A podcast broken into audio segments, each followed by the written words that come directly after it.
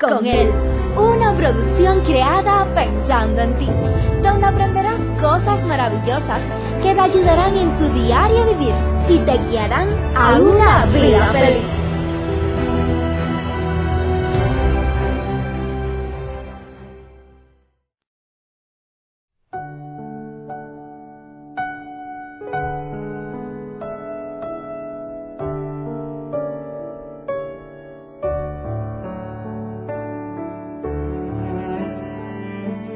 En la vida hay dos motivos, hay dos fuerzas por lo regular por las cuales nos guiamos para vivir.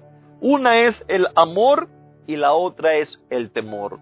Y la pregunta del día de hoy es, ¿cuál te mueve a ti? ¿Eres movido por amor o te mueve el temor?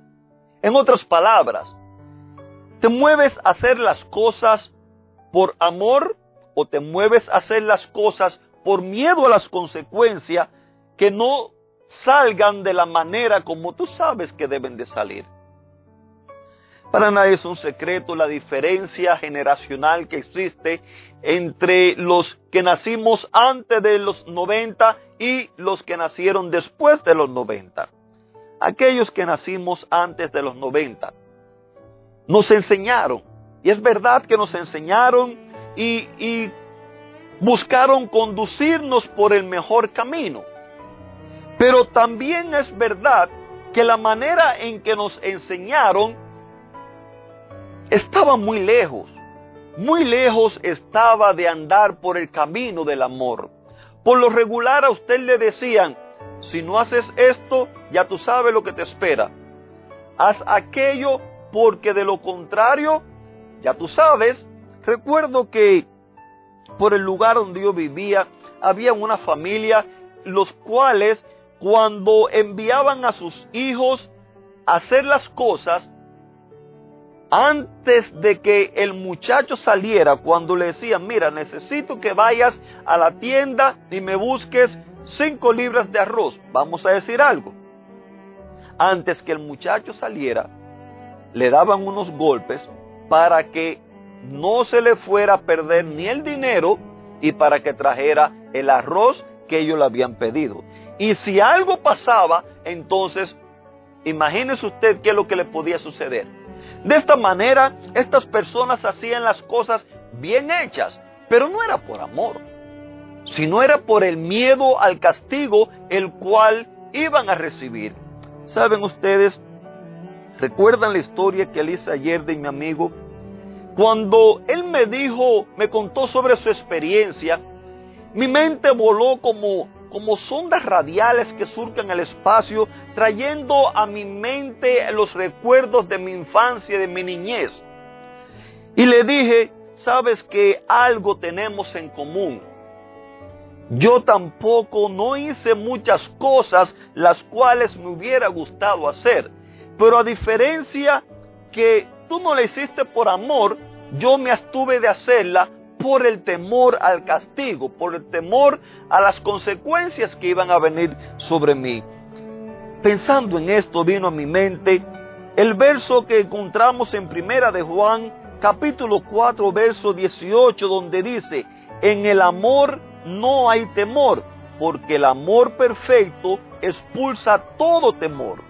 Si tenemos miedo, es porque el temor al, es por el temor al castigo y esto muestra que no hemos experimentado plenamente el perfecto amor de Dios.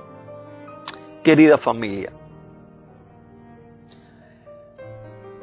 cuando lo que sembramos en nuestros hijos, cuando lo que sembramos en nuestras parejas, cuando lo que sembramos en las personas que están a nuestro alrededor es temor, qué lejos estamos de Dios. Yo recuerdo cuando muchachos muchas veces éramos castigados y se usaban aún textos de la Biblia, los cuales se usaban para castigar a las personas. O sea que en otra manera, o en otras palabras, a usted lo castigaban apoyado en lo que ellos entendían que decía la Biblia. Y de esta forma, muchas veces por mi mente pasó, yo no sé por qué yo nací en un hogar donde creen en Dios, donde estudian la Biblia, porque si yo no hubiera nacido en un hogar cristiano o creyente, pues no tuvieran esa norma de hacer y a mí no me estuvieran metiendo. Ese era el razonamiento que yo tenía cuando muchacho, cuando no entendía, cuando no había entendido como he entendido hoy la Biblia, cuando no había conocido como había conocido hoy a, Dios. De hecho, eh, muchas veces la misma, el mismo patrón, la misma forma la cual se usaba para criar a los hijos era también lo mismo que le mostraban a uno acerca de Dios, en que si usted no se comportaba de tal o más cual manera, pues entonces usted iba a recibir castigo de parte de Dios. Y así me crié pensando y preguntándome muchas veces y preguntándole a Dios, ¿qué tiempo me vas a dar? ¿Qué tiempo me vas a dar a mí? ¿Me vas a quemar en el fuego del infierno? Eso era lo que yo pensaba, eso era lo que venía a mi mente. Y todo simple y llanamente porque no me criaron con amor. Yo no culpo a mis padres, ellos hicieron lo mejor que supieron hacerlo. Mi padre hoy en día descansa, mi madre me escucha, pero estos temas ya los hemos hablado ya. Ellos hicieron lo mejor que supieron hacer, pero sinceramente, al menos yo no percibía que me estaban criando con amor. Siempre me criaron con miedo y siempre me crié con temor. No hacían las cosas por el simple hecho que me iban a castigar. Pero permítanme decirle, mi querido amigo, cuando el miedo o el temor son nuestro motor impulsor, esto se va a reflejar en una conducta externa, hundiéndonos cada día en la oscuridad, en una vida amargada, llena de miseria y infelicidad. Contrario a todo eso es cuando nuestra vida es una vida llena de amor. Cuando nuestra vida es una vida llena de amor, de nuestro interior va a brotar como un caudaloso manantial de agua que refresca todo lo que está alrededor, así van a brotar las acciones de amor, la bondad, la misericordia, así va a brotar el amor para todos los que están a tu lado. Ya no vivirás temiendo, ya no vivirás amargado, ya no vivirás peleando, ya no vivirás enojado con las demás personas, sino que vivirás amándote a ti mismo, amando a Dios y amando también a los demás.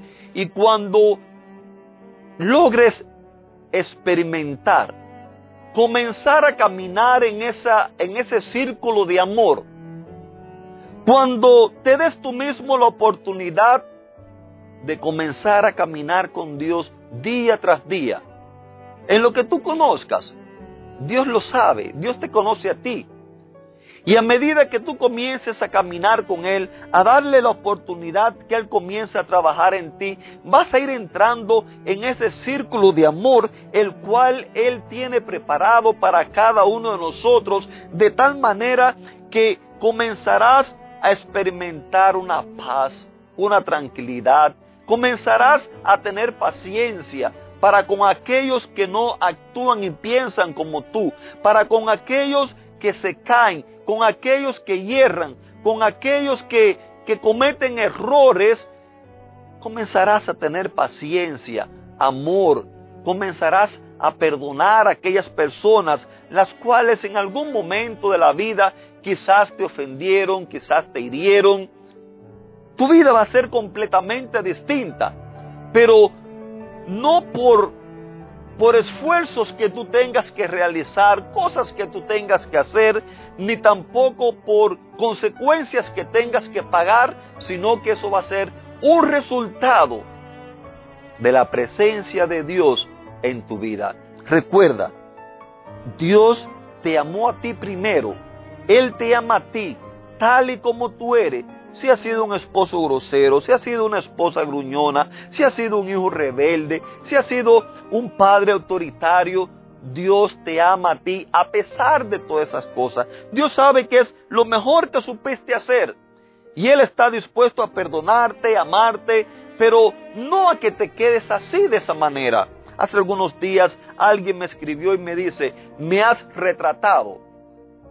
Y le dije, está muy bien que hayas reconocido, el haber reconocido tu situación, pero si te quedas solamente reconociendo que tú eres así y no das otro paso hacia adelante, entonces de nada te va a servir. Querido amigo, te mando un fuerte abrazo, que Dios te bendiga y te regale un lindo día.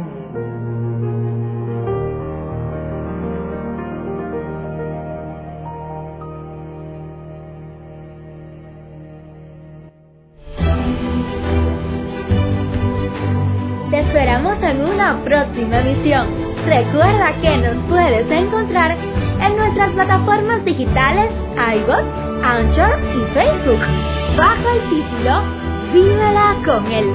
Que la paz, el gozo y la bendición de Dios sean contigo.